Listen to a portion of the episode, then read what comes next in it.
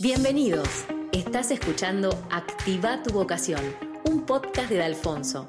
Este es un nuevo episodio de Historias que inspiran, conversaciones con profesionales que se animaron a encontrar y vivir su propósito.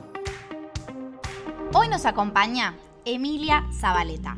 Ella estudió Relaciones Internacionales, trabajó muchos años en Cancillería, pero hoy tiene un proyecto que le da mucha vida y se llama Ser Mulanas. Es un proyecto que combina dos de sus pasiones, la escritura y la historia, donde ella cuenta vivencias y relatos de mujeres latinoamericanas. Bienvenida, Mili. Muchas gracias por estar acá. Hola, ¿cómo te va? ¿Bien? Muy bien, acá estamos. Bueno, Mili, vamos a arrancar un poco por una pregunta más personal para, para iniciar esto. Es, ¿quién es Emilia Zabaleta? ¿Cómo te describirías? En pocas palabras. Zabaleta, qué buena pregunta. Em, sigo descubriéndome, pero podría decir que soy una mujer muy, pero muy curiosa.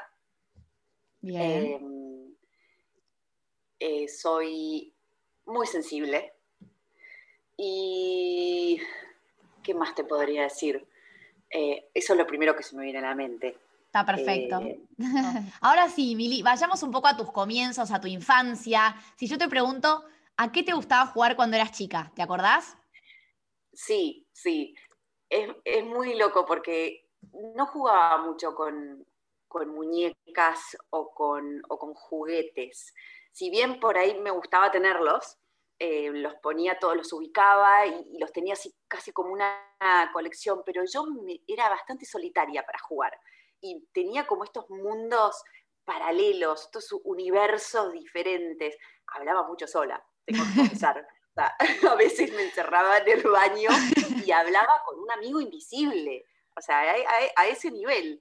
Em, pero, pero me gustaba mucho eh, armar, jugaba mucho con mis primas y con mis primos y me gustaba mucho armar casitas.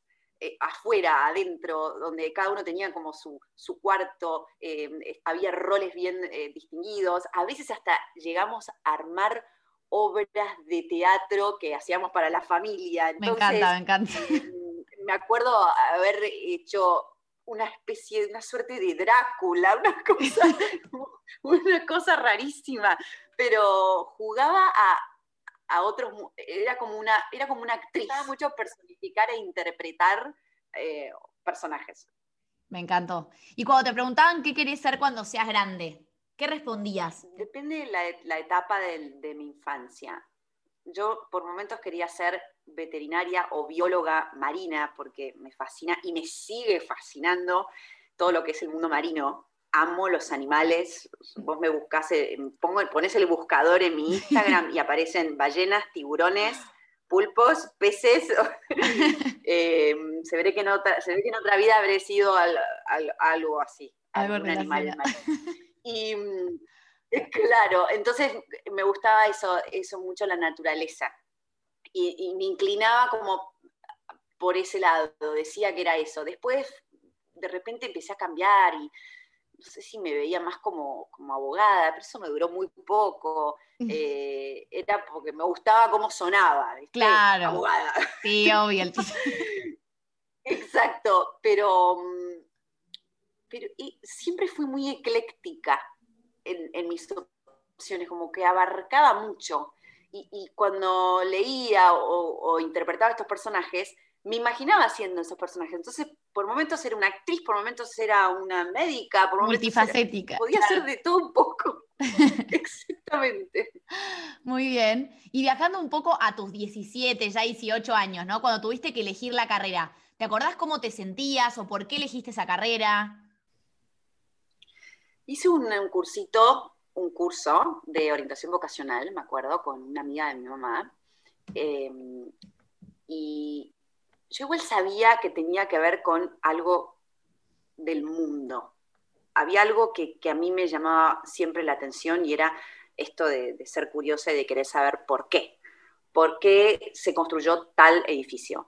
¿Por qué las personas que vivieron acá eran de tal o cual manera? ¿O qué pudieron haber sentido? Entonces me, siempre me fascinó la historia de chica. Se ve que también haber viajado o haber vivido afuera por, tiempos cortos, pero durante muchos años, por el trabajo de mi papá, em, me, me, acercaban a, esos, a otras culturas. Entonces, siempre tenía esa pregunta, el por qué. Cuando estaba en este curso de orientación vocacional, había una carrera que un poco eh, contenía todo eso de culturas, de los mundos, de, también de, esta cosa intelectual. Em, y no fue tan difícil elegir relaciones internacionales, que mm. fue la carrera que elegí. Eh, tenía otras opciones, pero creo que, iba más por ese lado. Pero porque tenía justamente, era la más ecléctica. Claro. Era justamente esta, esta, eh, combinación carrera de... Mm. multidisciplinaria. Eh, y, eso sí, me enganchó desde, el, desde el principio. Y ponele, Emily, ¿cómo describirías esa etapa de tu vida, ¿no? La etapa universitaria, ¿no? ¿Qué aprendiste más allá de lo técnico? Fue como de una libertad total. Me sentí que, que yo tenía de repente las riendas. Claro. Yo eh, estaba al volante y yo quería ir, yo quería estudiar la carrera en, una universidad pública, tenía intenciones de ir a la UBA, pero no la daban en ese momento ahí. Entonces terminé estudiando en la Universidad del Salvador, que me encantó, y desde que entré a la universidad supe que quería hacer, por ejemplo, un intercambio y quería irme al exterior a hacer, a estudiar parte de la carrera y lo hice. Que fue en los últimos años, ¿no? Que fue el último año que pude haber terminado la carrera fuera, pero al no tener la doble titularidad, porque yo además elegí una universidad que era más difícil obtener la doble titularidad, tuve que volver a terminarla acá.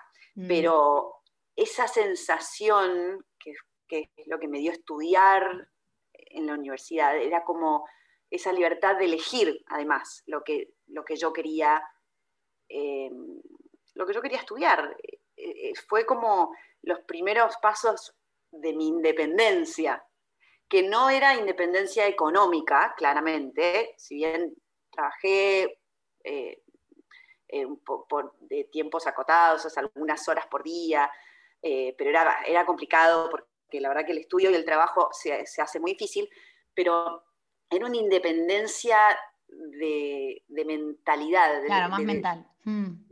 claro, de pensar, bueno, ahora yo voy a formatear mi cabeza como, como yo quiera o como, como la vida se me presente. Eso, eso era como a mí me generó mucha adrenalina. Me encanta, muy bien, me encanta. ¿Y cuál dirías, Mili, que es tu profesión hoy? O sea, contándonos un poco de, contanos si querés un poco de tu trayecto profesional y qué haces hoy. lo sigo descubriendo. Eh, me parece que lo, que me, lo que me pasó fue que yo ponía una expectativa sobre la carrera que estaba estudiando. Tal vez cuando empecé mi carrera pensé que iba a ser diplomática, porque es una carrera que tiene que, tiene que ver con ese camino. Y después me fui desencantando de esa idea y, las expectativas no, se cumplían. Pero mm. porque uno, y yo por lo menos soy bastante, que eso tengo que volver a la primera pregunta, ¿cómo es Emilia Zabaleta? extremadamente idealista. Eh, eso, de, perseguir los sueños es como mi lema, claro. Eh, eh, que también te puede generar mucha frustración. Y hay que ser realista hmm. en todo. y hay que, hay que llegar a este sano equilibrio entre no dejar de perseguir los sueños, pero que también esos sueños tengan tengan algo de realismo, ¿no? Mm. Eh, sean materializables. Mm, tal cual. Em, y yo soy como muy, muy del mundo de las ideas, entonces a veces cuesta. Entonces, como que mi carrera, o sea, toda mi vida profesional, yo empecé a probar distintos ámbitos, que en el momento decía, pero esto que tiene que ver con mi carrera, en realidad no, no viene por acá, pero a veces lo hacía por alguna necesidad de, bueno, tal vez por acá me puede ir mejor económicamente, eh, después me frustraba, después entré en Cancillería, que era lo, lo que más se, o sea, el mejor trabajo para la carrera que yo había hecho. Claro, se asemejaba y una maestría, mm. hice un posgrado. Claro, yo hice además un posgrado, hice, estudié, empecé a estudiar em, eh, idiomas, portugués, o sea, siempre fui, bueno, cuando el intercambio que hice lo hice en Francia, entonces eso también me hizo continuar un poco con el francés, pero estaba todo el tiempo con la, con la teoría, con la teoría, con el estudio, y cuando tuve que trabajar, después conseguí este trabajo en Cancillería, que me encantó, pero también seguía un poco como dando vueltas sobre qué es lo que en realidad quiero hacer. Hmm. Y hoy, claro, y hoy después de, te diría, bueno, en diciembre se van a cumplir dos años que dejé de trabajar en Cancillería, trabajé 12 años en Cancillería. Ah, y al mismo tiempo hacía otras cosas, ¿eh? Me metía también en otras cosas, como en, el ámbito privado, en, proyectos, en, temas, hasta de indumentaria, o sea, como que tratando de, ir buscando esa beta que, me llenara. Y hoy creo que estoy en el camino que quiero. Y, y entre medio también armé una familia, ¿no? Y hoy estoy en ese camino, que estoy creo que empezando, y, me, siento, me, siento más plena. ¿Y qué pasa? En este camino profesional, si vos me preguntás quién soy, yo soy un poco escritora, soy un, poco investigadora, me, transformé en una historiadora, em, y me doy cuenta que, que es todo lo que aprendí también en la carrera. O sea, te dio herramientas para eso, para lo que estás haciendo hoy. Claro, que tal vez no soy diplomática, que es lo que, bueno, estudias eh, relaciones internacionales, ¿qué, vas a hacer? Diplomática. Es como que lo mismo, estudiaste derecho, ¿qué vas a hacer? Abogada. Y, tal vez tenés que encasillarte, sí, tal cual. Claro, pero, pero todo lo que te da la carrera te abre un mundo que, que después vos vas buscando tu propio camino. Y hoy me encuentro todavía en, bueno, eh, hago relatos, entonces cuento relatos, puedo ser cuentista. Claro. soy escritora porque de repente estoy escribiendo eh, poesías. Eh, soy casi que me, me, volví también un poco actriz para interpretar los relatos que hago con este proyecto que estoy llevando a cabo, que se llama Mulanas, y que tiene que ver con las mujeres en la historia latinoamericana. Entonces, cuando inventé el nombre, digo, claro, mujeres, yo estoy atravesando todo un camino como mujer que es muy importante. Historia, amo, adoro, soy apasionada de la historia. Latinoamérica, hice una maestría sobre integración latinoamericana. Y, digo, claro, acá está, las piezas empezaron a encajar. Claro, y pero ¿cómo surgió, Mili, eso? ¿De un de repente te surgió la idea o ya la venías craneando? ¿Cómo fue? ¿O cuando dejaste la Cancillería? La Cancillería ya la quería dejar y, lo que sucedió fue algo muy personal, eh, algo que me hizo despertar toda esta esencia que tenía, que estaba un poquito, no es que estaba bloqueada, sino que por ahí estaba un poco relegada. Hmm. A veces es por miedos, a veces es por porque uno está embalado en, en seguir este, camino de no, bueno, tengo que seguir con este trabajo porque es lo que me cierra y es lo que, eh, como que cuesta salir de la zona de confort. Hmm. Y fue, en realidad, la, perder a una prima, eh, o sea, se, muere una prima mía, que era como una hermana, y, y me replanteé todo, todo, absolutamente todo. Dije, a ver, ¿quién soy yo? ¿Qué quiero hacer? ¿Qué estoy haciendo? ¿Es lo que quiero? Y, claramente pasé por una crisis, eh, una crisis emocional, una crisis profesional, que la profesional ya le venía teniendo, pero ahora se le sumó todo esto de, bueno, es ahora, creo que tengo que hacer ese salto, tengo mm. que descubrir qué quiero hacer, no tengo que tener miedo, sigo en ese camino. entonces salió esto de Mulanas, esto de mujer, la primera parte, ¿no? el primer nombre de esta, de, esta eh, palabra inventada, mujer.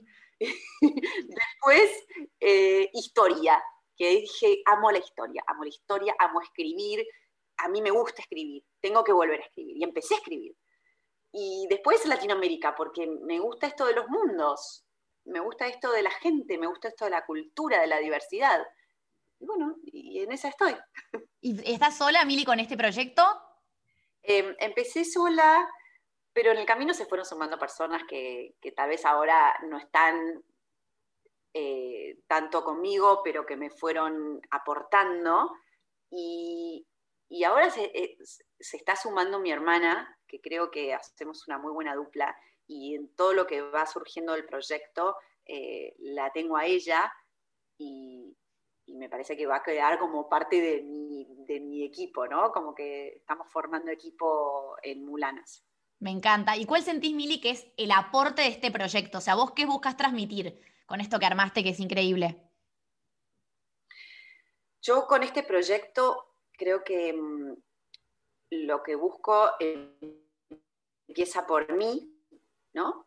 Eh, pero eso inevitablemente se transfiere al resto de las personas.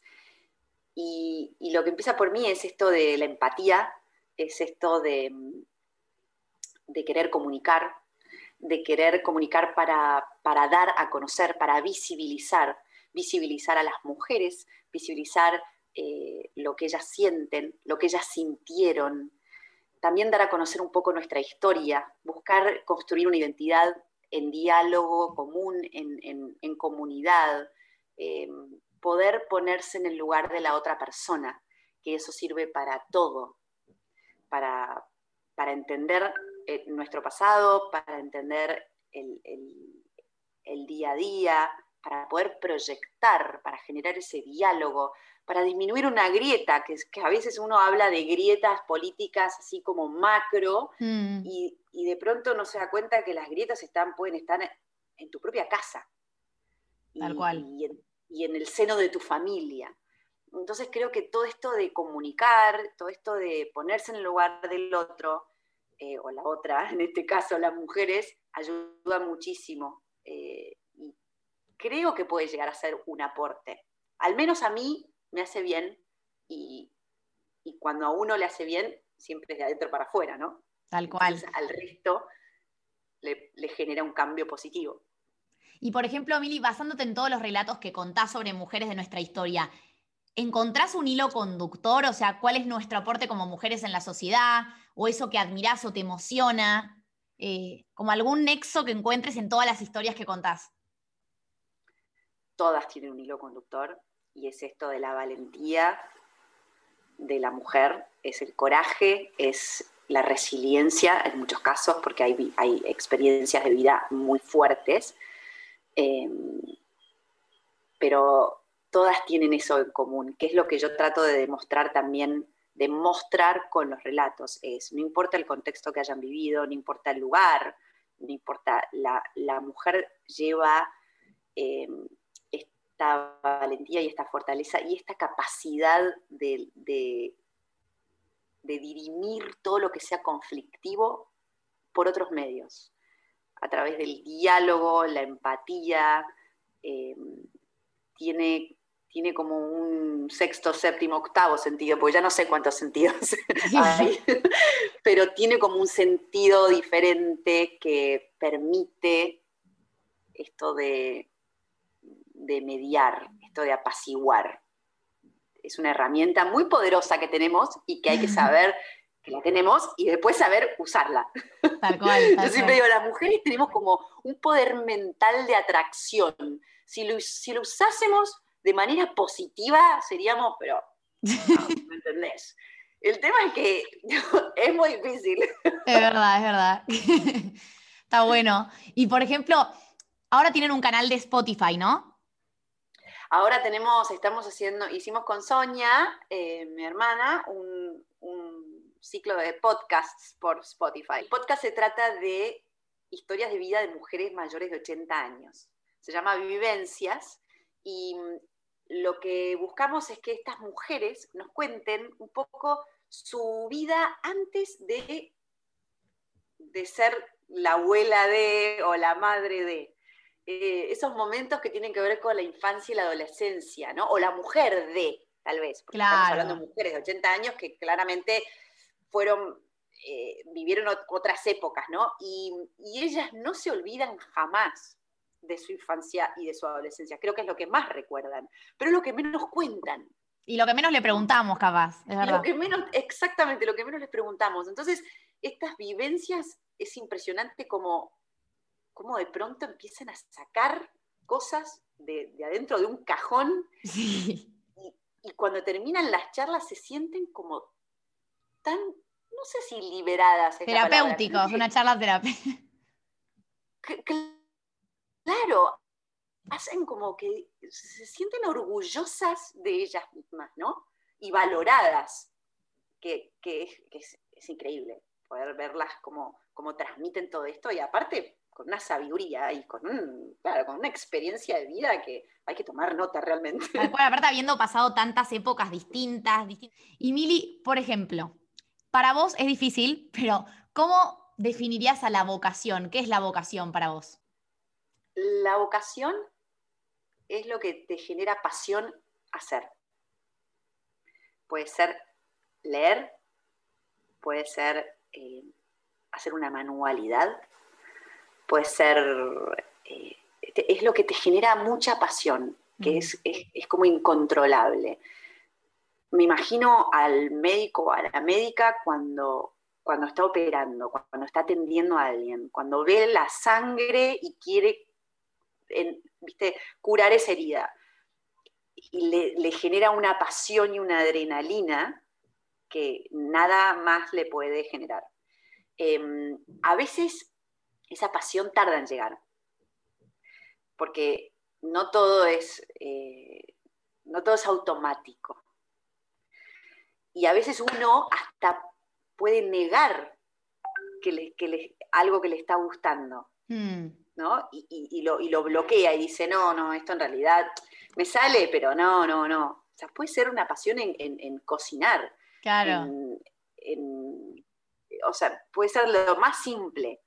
Eh, pero hacerlo da como una, una sensación de plenitud que, ahí te das cuenta. Yo cuando me meto en estas historias es como que no puedo parar, no puedo parar de, hablar, de querer comentarlas, de, transformarme cuando lo estoy haciendo. Em, pero bueno, eso es algo que a mí me pasaba bastante de chica y a veces uno se olvida o, no quiere recordar o lo tiene ahí como que, bueno, yo de chica.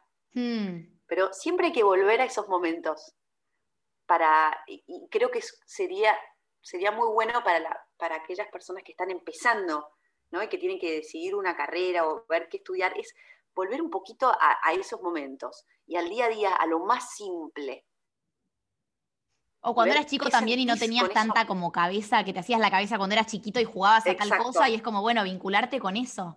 Claro, no estabas pensando en, bueno, ¿de qué voy a trabajar? Tal cual. Sí, sí. o, ¿Cómo voy a ganar plata? Total. Es, lo, más simple. Después le vas buscando la vuelta. Por supuesto que podés cambiar en el camino, que te podés encontrar con algo completamente diferente, ¿no? Que, y, que y, que puedes tardar años en en encontrar eso que realmente, pero siempre creo que tiene que ver con algo de tu esencia, lo más básico de, tu ser, ah, tiene que ver con eso. Mili, si hablamos un poco de los jóvenes de hoy, ya que estamos hablando de, la elección de la carrera de los 18, 17 años, ¿cuál es su aporte? ¿Cómo definirías a los jóvenes de hoy? Tienen una mente súper abierta, lo que sí eh, es un desafío y que es muy importante es que con esa mente tan abierta tengan una capacidad de pensamiento crítico, que puedan diferenciar entre lo que les parece correcto y lo que no, entre lo que les parece justo y lo que no, entre lo que les parece fascinante y lo que no, porque hay tanta información que puede marear y, y se pierde esa capacidad de pensamiento crítico. Y entonces ahí es cuando entras en la corriente. Y, lo que, y además eh, en, esa corriente de hay que ir por acá porque hay que ir por acá. Sí, la posibilidad y, las herramientas que uno tiene y las capacidades que uno tiene para decir, no, para, esto no, no me cierra, hmm. eso te las da esa cabeza abierta, pero estudiar, estudiar, investigar, averiguar, preguntar. Parte de, todo parte de esa base, mm. en querer saber, en no quedarse con el título. Con lo que te dicen de... Sí. exactamente, en cuestionar todo. Pero yo creo que, lo, que la juventud hoy tiene esas herramientas y esas capacidades y además tiene todas las herramientas que tienen que ver con, las nuevas tecnologías. depende mucho cómo las usan. Sí, tal cual. Ahí está. Y si tuvieras que completar esta frase, nuestra época nos invita a... Nuestra época nos invita a al diálogo. Nos invita a, a dialogar, a comunicarse. Sí. Tenemos muchas formas y vías de comunicación que si están bien utilizadas se pueden hacer cosas muy buenas. Tenemos una gran una, una oportunidad, y más con esto de la pandemia. Mm. Eh, por supuesto que tiene, trae cosas muy negativas, pero como todas las crisis y las revoluciones y todo, también son oportunidades.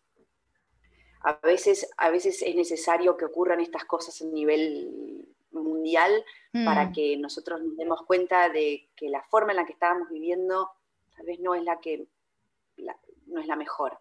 Entonces, bueno, tenemos que descubrir cuál sería una mejor forma. Y ahí es donde está la posibilidad del diálogo, la posibilidad de trabajar y de comunicarse en, en red. Todo esto que tiene que ver con lo que es armar una red, vínculos, ¿sí? Em, ver más allá del trajín del día a día, ¿no? Eso creo que es, es una oportunidad que nos da el contexto. Me encantó. ¿Y qué consejo, Mili, para cerrar esta parte, qué consejo le darías a una persona que está por elegir su carrera? Más allá de que lo hablamos un poquito, pero...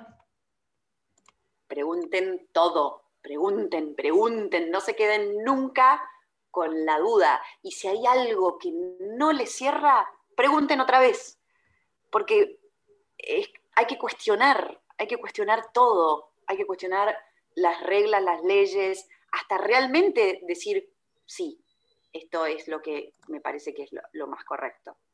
Pero si no preguntas y te quedas con, con esa mínima duda o con eso de, bueno, no importa, bueno, sí, debe ser así, no, insistí. Tal cual. insistí y volví a preguntar. Me encanta. Ahora, Mili, vamos a un momento ping-pong, que son preguntas y respuestas más rápidas, respuestas más cortitas. Momento ping-pong. Momento ping-pong. Vamos por la primera. Si pudieses elegir a un personaje histórico o una figura pública que admires para ir a comer, ¿a quién elegís? Voy por Mariquita Sánchez de Thompson. Muy bien. Si pudieras ser por un día un personaje de ficción, sea una serie, un libro, una película, ¿quién elegirías? Ay, ¿sabes quién? ¿Quién? Sería, me gustaría ser, sin duda, me gustaría ser Claire em, de, Outlander. Sí, Con la capacidad de viajar en el tiempo. Sí. Sin duda. Tal cual. Si solo pudieras tener un hobby, ¿cuál sería? Cantar. Muy bien. ¿Algún sueño que te quede por cumplir? Debe haber muchos, pero. Muchos, muchos, muchos, muchos. Sí, los sueños van cambiando, van mutando, van viniendo. Sí, sí. No, no tengo algún sueño por cumplir. Creo que no. Perfecto. ¿Tu ritual diario preferido? A mí me gusta mucho llenar la bañadera, pero no lo hago muy seguido. y prender la velita y poner música. Eso es un ritual que, que hago cada dos o tres meses y adoro, adoro, adoro eso. Me encanta. ¿Qué te conmueve, Emilio? Mis hijos me conmueven.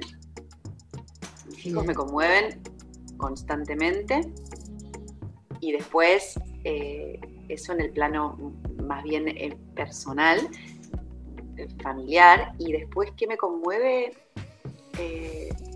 las historias de vida me conmueven. Muy bien. ¿Aportes de la virtualidad? Lo primero que se te viene a la cabeza. Yo creo que lo que el mayor aporte es el acceso a la información, que es un arma de doble filo. pero la posibilidad que tenemos de acceder a la información es espectacular. Tenemos que saber usarla, lo Mm. único. Fanática de. Fanática de la historia. Fanática, obsesiva. Muy bien. Si pudieras repetir un momento de tu vida, ¿cuál sería? Fuerte. Los seis, los seis meses que estudié en París. Qué lindo. Acá cerramos. Muchas gracias por hacerte este tiempo. La verdad que nos encanta tu testimonio. Es una historia súper linda para compartir, más en esto que hablas de la, de la vocación, del proyecto actual que estás haciendo. Gracias, Mili.